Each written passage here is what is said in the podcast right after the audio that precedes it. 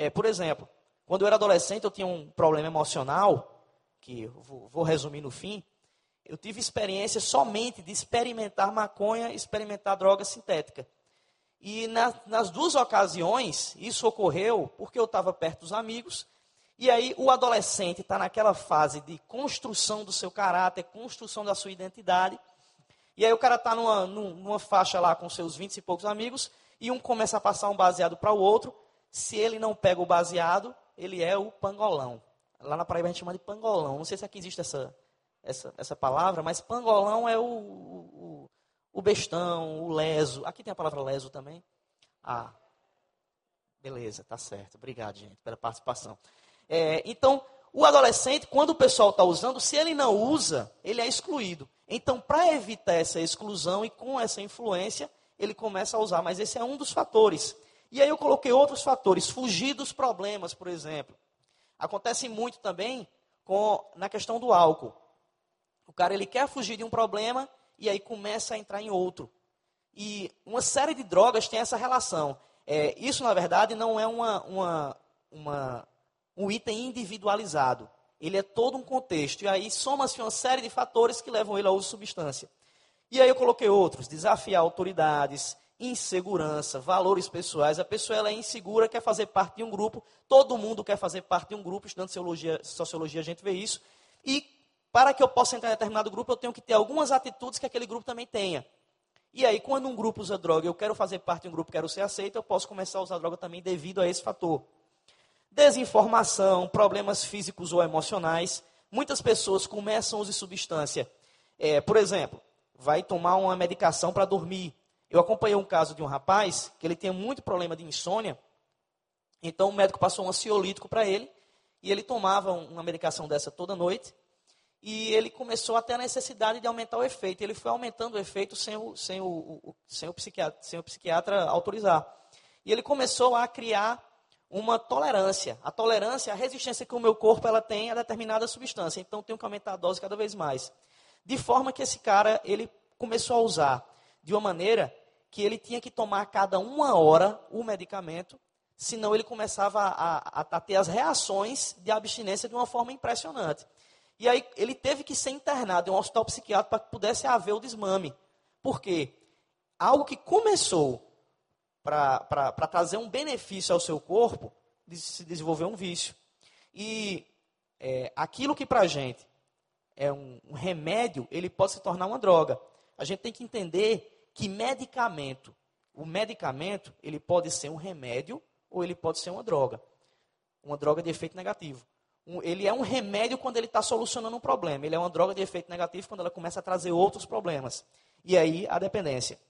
Outras questões: família disfuncional, vazio existencial, vazio espiritual. Gente, toda droga, toda dependência química, é um processo. Ela não começa do nada. É, o cara está ali de repente, pá, virou um viciado. Não existe isso. Ela faz parte de todo um contexto. Eu tratei um rapaz chamado Edson. Edson chegou no centro de reabilitação. Quando ele foi fazer a, a triagem, nessa época a gente não recebia adolescente. E aí, quando eu vi do lado de fora, eu disse: Olha, não vou nem entrevistar, que eu sei que ele, esse menino tem uns 14 anos, mas ele tinha 19. E aí, ó, chamei ele magrinho, franzino, extremamente frágil, tinha matado 12 pessoas já. Assim, um histórico de, de vivência na rua.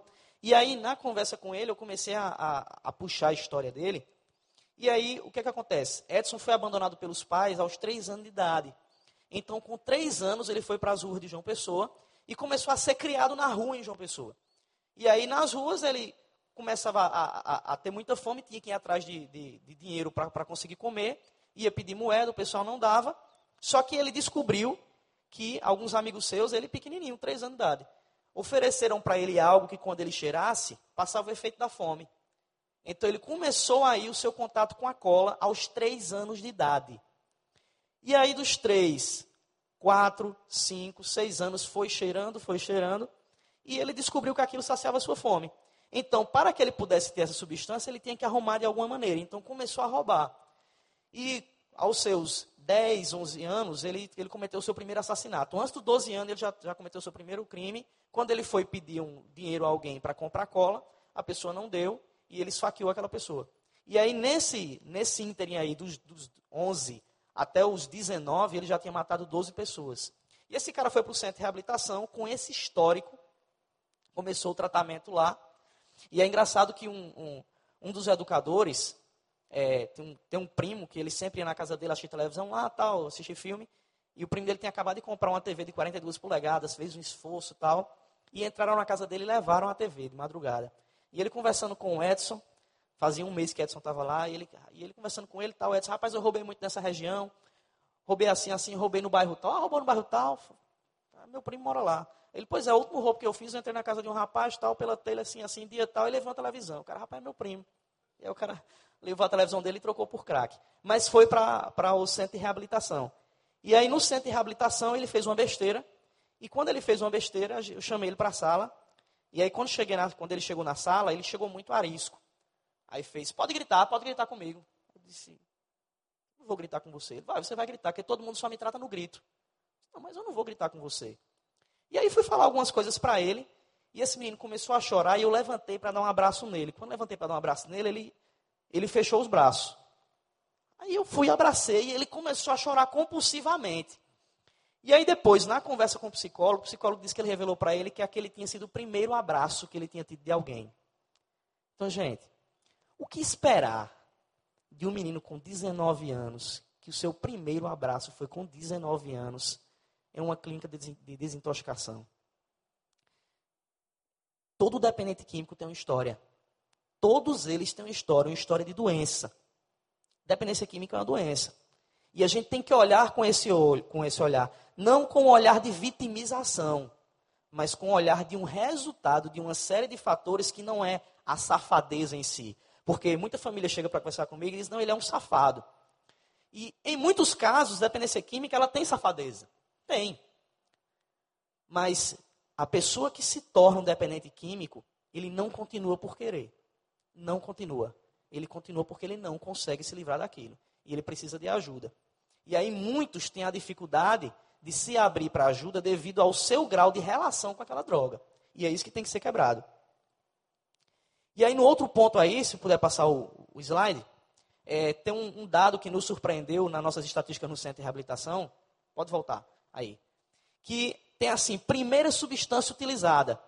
É, a gente faz estatística continuamente no centro de reabilitação na triagem, que é quando ele começa o, o processo de entrada, que é quando tem os exames médicos, o exame psicológico, a conversa com a família tal, para entrar no centro de reabilitação. Então, tem uma, uma série de, de, de, conversas antes disso, enquanto ele está no centro de reabilitação e depois, para que a gente faça estatísticas precisas. E uma coisa que nos surpreendeu é que no centro de reabilitação Cidade Viva, isso aqui não é estatística brasileira, tá, gente? Isso é uma estatística nossa. Na nossa estatística, 50% dos internos, o primeiro contato deles com a substância foi com maconha. Nós pensávamos que primeiro, o primeiro contato seria com cigarro ou então com álcool. No nosso caso, metade deles, o primeiro contato com a droga foi com maconha. E aí, 30% com álcool e apenas 10% começaram com cigarro. E o restante foi com outras drogas. E desses aí, 80% dos que se internam no centro de reabilitação, eles se internam devido ao uso de crack. Então a gente tem lá pessoas que se internaram por álcool, é o segundo número, depois do crack, a, a, maior quantidade é de pessoas com álcool. E aí depois disso vem alguns outros casos. Temos casos de pessoas que se internam por uso de maconha, por outras drogas, enfim. Só que é algo que nos surpreende, porque é, é, o que é muito dito é que a maconha não é uma droga perigosa. Eu estava num congresso uma vez e essa questão da, da, de como a sociedade ela trata a droga chega a ser cômico às vezes. Eu estava num congresso sobre redução de danos, e aí não era um congresso de igreja, e a gente estava numa, numa, numa roda de debate, e aí um cara lá estava bem arisco com algumas coisas que eu estava dizendo, e ele disse, é engraçado, porque vocês falam muito sobre droga, ficam falando aí que os, os males da droga, e eu uso droga mesmo e sou muito e vivo, vivo feliz com isso. Estou muito bem. E ninguém aqui fala, por exemplo, do vício do café. Porque tem muita gente que é viciada em café, meu amigo. Então por que, que você está aqui reclamando do meu vício, mas não reclama de quem está viciado em café? Aí eu disse, é, realmente o problema das bocas de café no Brasil tem sido muito, muito um problema sério. Porque a forma como ele falou foi muito é, é, o contexto em que ele usou foi muito arrogante. E aí todo mundo ficou olhando para mim e concordando com ele, que a sociedade geralmente concorda com o que, com o que o todo faz. Então, como ninguém se levanta contra, se alguém se levanta contra, essa pessoa ela é a idiota. Na verdade, a palavra idiota significa ser levado por uma corrente. E nesse caso, eu era o único que estava contra a corrente, mas eu era o idiota. E aí, quando ele falou isso, o mundo ficou, é verdade, é verdade. Eu disse, é, realmente, o problema do boca de café no Brasil é um problema muito sério. Eu tenho visto muitas, muitas famílias vêm falar comigo desesperadas porque seu filho trocou uma, foi, pegou a televisão em casa, foi na boca de café, trocou por três pacotes de café. É, a, a, a, as reações que isso tem é um problema de saúde, de segurança pública. Ontem mesmo um rapaz morreu numa boca de café porque devia dois pacotes para um traficante. Então, isso realmente é o que você está falando, tem muita lógica. Gente, chega a ser absurdo um argumento desse. Do cara dizer, não, é, é, o problema do café é igual ao meu. Não é se transforma numa dependência, transforma, mas o problema não é igual, gente, a consequência é bem pior. Então, casos como esse, eu levo para a linha cômica, para que o cara comece a, a, a, entender que o problema dele é mais sério do que ele pensa. E o Estado, ele incentiva um certo relativismo em relação às drogas. Isso começa quando o Estado ele começa a, quando ele, quando ele se omite da sua função. Por exemplo, eu não sei se aqui no Rio tem isso, mas lá na Paraíba, as escolas públicas, é, se você entrar no banheiro na escola pública, você só vê um, uma alavanquinha da descarga. A descarga não fica visível. E aí eu, eu trabalho muito com, com escolas lá na, na, Paraíba e fui perguntar a uma diretora onde é que ficava a caixa de descarga. Por quê? Tem aquelas caixas que são embutidas na parede, né? Só que eu via que lá a estrutura não era assim. Eu disse, onde é que fica a descarga? Ela não vem aqui. E saiu comigo e abriu, tirou um cadeado do portão e abriu o portão e tinha um bequinho onde ficavam todas as descargas dentro. Aí eu disse, me diga uma coisa, e por que, que essa descarga fica dentro desse corredor? Ela, não, porque os alunos, eles quebram as descargas. Então, a gente prefere é, colocar a descarga nesse cantinho. Parece uma coisa inteligente, só que, gente, é mais fácil para o Estado trancar os vasos sanitários do que educar as crianças. Ou não é?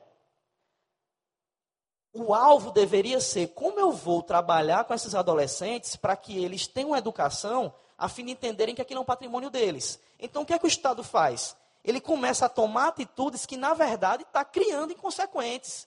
A próxima vez que uma criança for para outra escola, que ela chega lá que vê o, o vaso lá, bom, a escola não cuidou, então eu vou quebrar. Se ela colocou aqui, é para que eu pudesse quebrar, já que na minha eles escondiam. Gente, é, o Estado ele está perdido em relação a isso. E cabe a nós que estamos aqui sermos autores disso que o Estado não consegue fazer.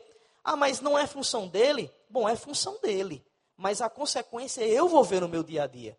Eu, eu disse no primeiro dia que para cada dependente químico, em média, 15 pessoas são atingidas pela sua dependência. Então, se a gente não começa a se preocupar mais com isso, nós vamos ver os efeitos na rua quando alguém vier lhe assaltar. Alguém da sua família que pode se envolver com isso. Alguém que pode ser morto numa troca de tiro entre traficantes e a bala perdida vai lá e mata, também é uma ação da dependência química. Enfim, gente, nós estamos diretamente ligados ao problema, quer queiramos, quer não. E para o próximo slide tem um ponto que foi o que, é, o que nós, nós entendemos como sendo o ideal do tratamento da dependência química. O que é que geralmente os tratamentos eles fazem? Eles apontam para a droga. Então, o problema do indivíduo é a droga. Qual é o seu problema? Não, meu problema é, é, o problema do meu filho é crack. Não, porque o meu filho ele está usando maconha. Não, porque o meu filho está usando êxtase, sei lá. E todas as vezes que a pessoa entra no, no, na, na, no processo de triagem para o centro de reabilitação, a sua família ela tem um foco, a droga que está nele. E aí, em inúmeros lugares que eu tenho visto os trabalhos de dependência química, de, de prevenção, de tratamento, eu tenho visto o foco dado para a droga. O problema, gente, é que a grande bomba não é a droga, é o que está por trás da droga. E aí, se for passando aí o slide, vai aparecendo alguns letrinhos, pronto, pode deixar aí. E eu coloquei algumas coisas aí que estão na ponta de baixo do iceberg. Não dá para vocês verem que está pequeno, mas eu vou ler. O primeiro que está embaixo é indisciplina. O outro, baixa autoestima. O outro, mentira, rebeldia, ausência de autoridade, autoritarismo, Gente, o foco para a reabilitação não é a droga. Porque se eu tiro o crack do indivíduo, mas não tiro dele o que motiva ele àquela droga, ele vai atrás de outra quando ele sair do tratamento. Porque ele não tratou o que está interno. Aquilo que as pessoas não veem. quando eu vejo um, um cara usando o crack lá na Cracolândia, eu estou vendo a droga ali nele. Mas eu não estou vendo o que está escondido nele, o que é que está motivando ele aquilo. Então, se eu não trato isso nele, eu vou tirar o crack, mas o cara, quando estiver passando por um problema emocional novamente, quando chegar em casa com a família estruturada, ele vai atrás de outra droga. Eu não resolvi o problema. Eu não resolvi. A forma que eu tenho de resolver é começar a cortar a cadeia que leva ele para isso.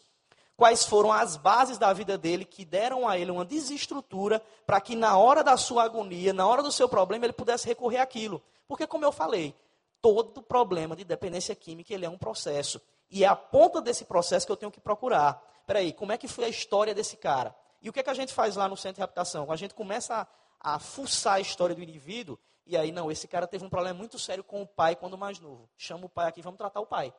Porque quando o cara sair, ele tem que encontrar agora uma estrutura para que quando ele tem algum problema, ele comece a olhar diferente para as suas reações. E ele comece a se cuidar de uma forma diferente. E aí, no fim da ponta, eu coloquei de branco, busca pela liberdade. Gente, toda dependência química, ela começa de alguma forma pela busca pela liberdade de alguma área da sua vida. Eu estava no, no, centro de reabilitação, quando eu coordenava o centro de reabilitação, que hoje eu coordeno a parte social, então eu, eu não vou lá todo dia, mas antes eu ficava lá todo dia. E aí, é, na hora que o pessoal foi dormir, o cara quando o pessoal entra no quarto, 10 horas da noite, a gente tranca a porta do quarto. E aí eu não estava lá essa hora, que eu saio mais cedo, e aí, licença. É, no outro dia o rapaz me chamou, um cara professor, tá, um cara muito culto, com mestrado. E aí me chamou para conversar. Aí fez, Saulo, eu estou muito chateado. Aí eu, por quê? Não, porque aqui a gente dorme trancado. É, olha, aqui é o seguinte, aqui é uma comunidade terapêutica, durante o dia é, a hora que você quiser sair daqui, você sai, porque é uma fazenda, ela é longe da cidade, mas ela é uma fazenda, então não tem muro, tem só cerca. Eu disse, cara, a hora que você quiser sair, você sai. Você não pode voltar, mas se você quiser sair, a hora que quiser, saia. Aqui no tratamento não é compulsório. Agora, quando você vai dormir, você dorme trancado para que a gente possa ter um mínimo de controle. Quando, durante o dia, a gente lhe vê, durante a noite, não. Aí ele é, mas eu vou dormir trancado e cadê minha liberdade? Eu disse, cara, a sua liberdade você perdeu quando você botou a primeira droga, hein? você teve o primeiro contato, a, o primeiro contato com a droga. Acabou sua liberdade. Aí ele parou e ficou pensando, ele fez. É. E o interessante, Saulo, quando eu usei droga a primeira vez, eu estava buscando liberdade. Mas a lógica é essa.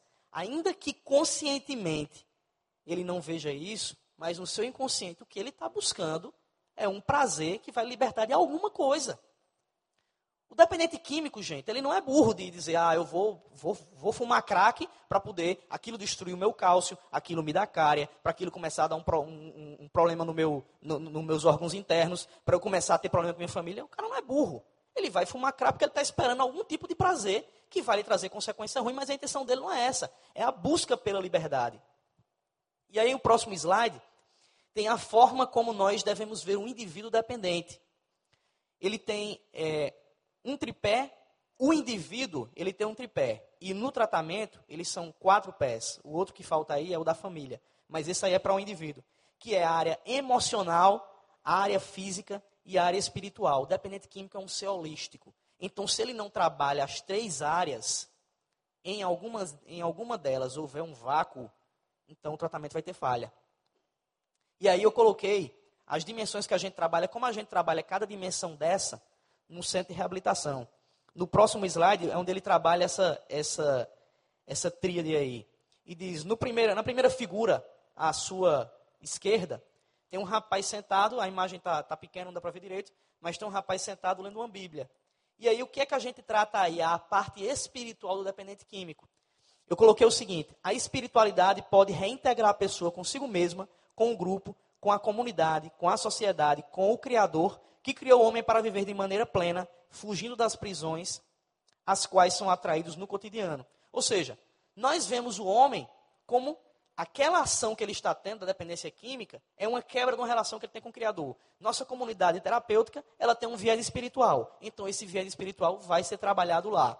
E aí o cara diz, ah, mas eu não quero me converter. Ah, quem é a gente para fazer você se converter? A gente vai estar lá é, falando é, é, é, questões bíblicas e você vai participar, você vai estar lá ouvindo.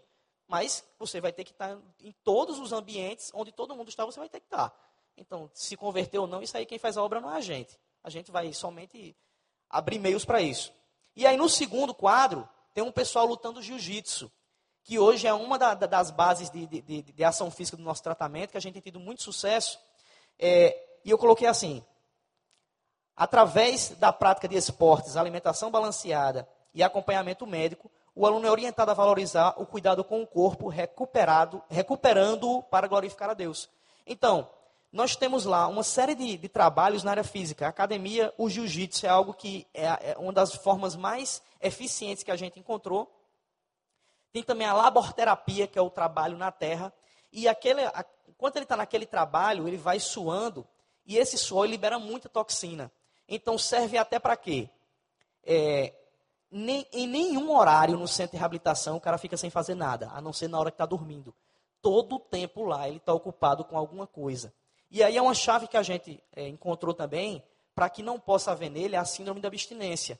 Porque isso é, um, é, é, algo que a gente tem visto na prática, a síndrome da, abstinência, ela se manifesta principalmente quando a pessoa está ociosa. Então ela começa a pensar na droga e o seu corpo começa a reagir àquilo. O corpo dele vai realmente agir aquilo. E aí eu conversando com um psiquiatra da região, e ele dizendo para mim como eles têm trabalhado com a dependência química. E esse cara conhece o trabalho da gente, e é um, um psiquiatra muito conhecido na região pelo trabalho com, com dependência química. Ele disse, Saulo, é, me ajude aí, porque eu não sei o que fazer. Porque a gente medica o indivíduo que vai lá para o hospital, a gente acompanha, tem o acompanhamento da família, mas a gente não tem sucesso. Isso foi um psiquiatra da região me dizendo. Ele disse, como é que vocês tratam os casos de abstinência? Eu disse, cara, a gente tem caso de abstinência. Aí ele, como assim?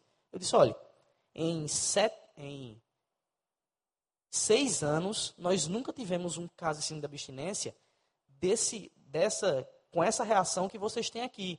Nossas síndromes de abstinência, elas se manifestam com insônia e com irritação. Pronto. Mais nada. Aí ele, como é que vocês fazem? Eu fui explicar o nosso mecanismo e ele disse, é, realmente, eu não tenho como contra-argumentar.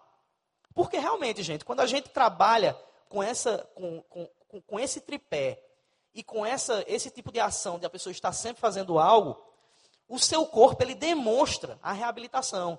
E o último ponto que eu botei foi a parte emocional. As terapias orientam sobre como lidar com as consequências de nossos atos e a trabalharmos organização, paciência, respeito à autoridade, transparência, capacidade de trabalhar sob pressão, responsabilidade, iniciativa, aceitação de limites e regras, além de trabalhar a capacidade de lidar com os sentimentos, desenvolver autocrítica, resiliência, trabalhar autoestima, etc. Gente, enquanto o indivíduo está lá interno, ele tem todo um aparato para que possa trabalhar suas emoções, como eu falei, para que quando ele saia, ele não precise de novo de algo externo a ele para poder suprir suas carências e suprir as suas, suas necessidades emocionais. Só que quando ele sai do tratamento, ele tem que ter toda uma estrutura para que não haja recaída. Existem duas coisas que, que geralmente as pessoas confundem: é o lapso e a recaída. Eu falei rapidamente no primeiro dia. O lapso é quando a pessoa ela usa a droga, mas não voltou ao seu uso contínuo. Por exemplo, é considerado normal quando uma pessoa ela passa por um tratamento e aí, depois de dois meses por aí, acontece algum problema e ela use aquela droga uma vez e, e pare. Tipo, usou é, é, um dia, Chegou em casa, tal, numa hora lá, problema com a esposa, e aí alguém ofereceu uma pedra para ele, por exemplo, ele usou e jogou fora, mas, mas usou. Isso é chamado de lapso, não é chamado de recaída. Recaída, propriamente dita, é quando o indivíduo ele voltou a usar e continuou usando. Aí isso é considerado como uma recaída, só para que a gente possa entender isso. Então, para que não haja a recaída e também para que haja uma série de cuidados em relação ao lapso, tem que ter uma estrutura que está no outro slide aí, que é o que a gente chama de Volta, volta, aí. Aí. Que a gente chama de conexões. É, nós, quando o grupo sai, ele vai para um grupo de conexão, quando o indivíduo termina o tratamento, vai para um grupo de conexão, e lá ele começa a se reunir e tal, com outras pessoas que têm problemas semelhantes a ele, e recebe um coaching que nós chamamos de discipulador. O que é que o discipulador faz? A Bíblia diz que um cordão com dois nós é mais difícil de ser desatado. E aí essa pessoa, vai ser aquele suporte que ele vai ter quando, por exemplo, ele briga com a esposa, ele tem um problema com o filho. Aquele problema emocional, ao invés de ele começar a, a, a desenvolver aquilo e levar para uma área que ele normalmente iria buscar droga, o que é que o discipulador ele orienta ele a fazer? A sublimar aquilo. Na psicologia chamam de sublimação. Esse problema dele vai transformar em algo belo. Então, as ações dele, ele começa a apontar em outra direção. Então, o tratamento dele não termina no centro de reabilitação. Quando ele sai do centro de reabilitação, ele continua dizendo: Eu estou em tratamento. Isso é algo que tem que ficar muito, é, muito claro. No centro de reabilitação, todo mundo que termina o tratamento, eles dizem: Passei, por exemplo, seis meses, ou então, em outro caso, oito meses, ou nove meses. Passei nove meses internado, estou em reabilitação. Até quando? Até o fim da minha vida. Estou em tratamento até o fim da minha vida. A minha luta é essa. E aí eu conversando com, com um teólogo, e aí ele disse, Saulo, como é que é isso aí? É, é, em relação à, teologia, por exemplo, teria algo parecido? Cara, tem. É, o pecador, ele é liberto. Então, ele, ele passa a ser nova criatura. Só que ele não está livre de cometer o pecado, ele tem que estar sempre vigiando. Para o dependente químico, a sua luta eterna vai ser contra o pecado da dependência química. Então, ele vai estar sempre desarmando os gatilhos para que não possa cair de novo nisso e não possa voltar a destruir sua vida. E aí, gente, é, a igreja ela tem que, como uma organização que busca fazer a diferença, ela tem que olhar com esse olhar diferente para o dependente químico. O grande problema é que a igreja ela tem preconceito. Só para citar um caso, eu trabalho com ciências das religiões, trabalho com pesquisa sobre religiões, tal, há muitos anos. Comecei em 98. E aí, pesquisa uma série de religiões. Existia um evento lá, lá em, na cidade de Campina Grande. Eu não sei se alguém aqui chegou a ouvir falar. Ele hoje está bem menor, mas saía todo ano no Fantástico. Era um evento chamado Nova Consciência, que era um encontro de várias religiões, de inúmeras religiões. E a religião todo tipo. E é, um, um, grupo lá local fez um, uma, um encontro que era para estudar essas religiões, chamado Consciência Cristã. Alguns aqui já devem ter ouvido falar, muitos palestrantes daqui vão para lá. E a consciência cristã ela estuda religiões. E é no mesmo, é, na mesma época da nova consciência, que é o, o evento das religiões. E aí, por trabalhar nessa área de religiões, eu trabalhava muito com evangelismo de pessoas de outras religiões. Então eu fazia o quê? Eu me vestia como um hindu, colocava umas tatuagens de rena aqui em grego, e ia para lá vestido todo hindu, para a nova consciência, para evangelizar esse pessoal usando os livros deles. Porque, por exemplo, se eu chego para um Hare Krishna e digo para ele, Jesus te ama, é, a Bíblia fala isso. Ele diz, tá, eu não creio na Bíblia. E aí? Então, o que era que eu fazia? Eu usava o Bhagavad Gita, o Isopanishad, que são livros deles, e por meio dos livros deles, eu ia quebrando alguns argumentos para poder chegar na Bíblia. E aí eu ia todo vestido assim, e dizia que eu seguia ao Deus Raf, que é Javé, né? E seguia ao Deus Insus, que é Jesus em grego. E aí começava todo esse discurso, quando quebrava a argumentação todinha, que eu entrava na questão bíblica. Mas tudo bem. E aí, num desses dias, é, num dos últimos anos que eu fui, eu passei cinco anos indo para lá, eu, à noite, ia para a pregação na consciência cristã. E aí um dia eu fiz, rapaz, eu vou do jeito que eu estou vestido mesmo aqui. Porque geralmente eu ia vestido normal, como a sociedade, como convém a igreja. E aí eu estava com a roupa toda de hindu, não tinha nenhum tipo de, de, de, de, de paramento que, que fosse contra a Bíblia. Estava com a roupa deles. E as tatuagens tal, com, símbolos que, por exemplo, estava um alfa e ômega aqui atrás, que para a gente significa muito, para eles, eles não entendem o que é, então eu usava como, como símbolo. E aí eu cheguei nessa, nesse evento, tinha 9 mil pessoas no lugar, são, quem já, já viu sabe que é um negócio grandioso. E eu cheguei vestido de hindu. E aí quando eu entrei lá, tal, aí a princípio eu cheguei só com a intenção de assistir a pregação. E quando eu entrei, eu comecei a ver as reações das pessoas para mim. Então todo mundo começou a olhar meio de lado assim para mim e tal. Eu já comecei a pensar, né, cara, se aqueles caras que se converteram ali hoje vierem para cá, como é que eles vão se sentir? E aí começou a dar uma raiva em mim pela reação que os senhores estavam tendo comigo. Eu fiz, pronto, agora eu vou sentar no meio deles.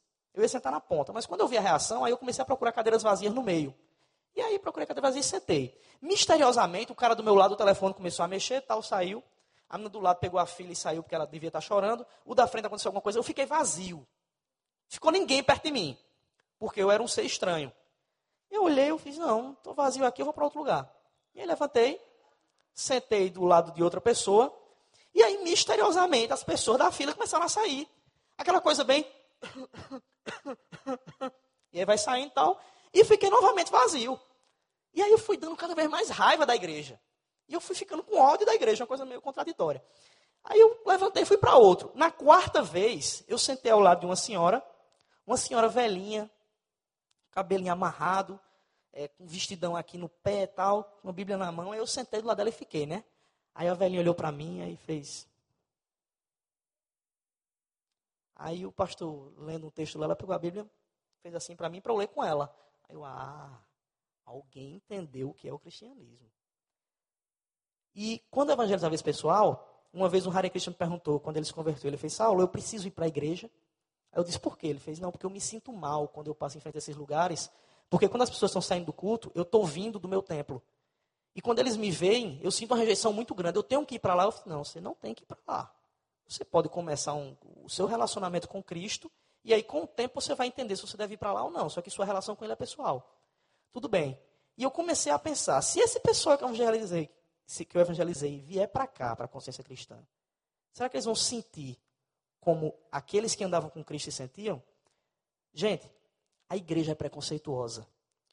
Se a igreja faz isso com alguém de, um, de uma religião diferente, e ela faz isso também com um dependente químico, imagina o que o dependente químico pensa da sociedade. Porque se a igreja, que é o órgão maior que representa quem Cristo é, que era quem mais deveria valorizar esse que está excluído, tem práticas como essa, como é que esse indivíduo olha para a sociedade como pouco, como um todo? Gente, ele se sente um verme. E é isso que a gente tem que mudar em nossa mentalidade. A gente tem que amar essa galera, porque aqueles com quem Cristo andava eram os dependentes químicos de hoje. Os bêbados que ele andavam eram os viciados em crack de hoje. O problema é, ele fazia diferença na vida deles. O que falta à igreja hoje é ela querer fazer diferença na vida deles, que ela não quer. E é, eu louvo a Deus porque eu estava tava conversando eh, esses dias com, com com o pastor e com o pessoal da junta de missões. E essa igreja ela tem tido uma ação diferente. Quando eu vi aquele coro aqui ontem, eu me alegrei muito em ver, meu Deus, em que lugar a gente vê uma série de dependentes químicos em tratamento, adorando a Deus aqui em cima, no lugar dos santos, do clero. Gente, nós somos iguais, todo mundo em tratamento. E a gente tem que ter consciência disso no último slide, eu coloquei a seguinte palavra, a seguinte pergunta: Ex-usuários, ex-dependentes, afinal, eles foram curados? Gente, para a medicina, não há cura para a dependência química. O indivíduo ele tem que se cuidar para o resto da vida. E eu queria repetir outra coisa. Todos nós também temos uma série de doenças. Nós vimos isso aqui ontem, o pastor Carlito Paz falando. É, eu tive um, um, um, problema muito sério de uma doença emocional. Na minha, na minha adolescência, do, a partir dos nove anos de idade, eu tive um problema com uma pessoa da minha família, com uma tia, que ela falou coisas para mim que, por ser adolescente, aquilo me machucou muito. E aí eu fui desenvolvendo isso na minha vida e comecei a vivenciar uma doença emocional muito profunda. E aí, no, comecei a ter tendência ao suicídio, comecei a criar uma revolta muito grande com a religião. E até, a, até os 16 anos, eu fazia o seguinte: um evangelho que chegasse perto de mim, ele, ele saía, saía quase louco. Porque eu tinha uma facilidade de contradizer versículos de uma forma impressionante. A linha do ateísmo estava na minha vida de uma forma tão intensa que, que, que pessoas do, do evangelho, muita minha, muitas, muitas pessoas da minha família eram evangélicas, elas tinham medo de vir conversar comigo com medo do que eu iria falar sobre a Bíblia e como ela não saberia contra-argumentar. Só que eu vivi um vazio muito grande devido à minha doença emocional. E aí, por uma série de vezes, eu pensei em, em, em tragédias na minha vida. E no dia 19 de um mês de novembro, numa terça-feira, eu escrevi uma carta para os meus pais.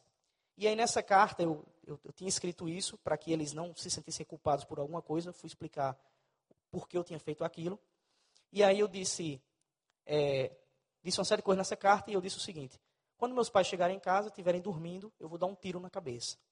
E aí escrevi essa carta, botei no meu guarda-roupa, esperando que quando eles chegassem, que fossem dormir, eu botava a carta em cima da, da, da, da mesinha da, do quarto deles, e aí o, o revólver do meu pai estava no meu guarda-roupa já, e eu iria dar um tiro na cabeça. Isso com 16 anos. E aí eu fiquei esperando eles chegarem em casa, isso eram umas 7 horas, e eles chegaram. E aí nesse dia minha mãe fez Saulo, o pessoal chamou a gente aí para um, um evento na igreja. Vamos lá? Aí eu pensei, vou dar última alegria à minha mãe. Vou, vou.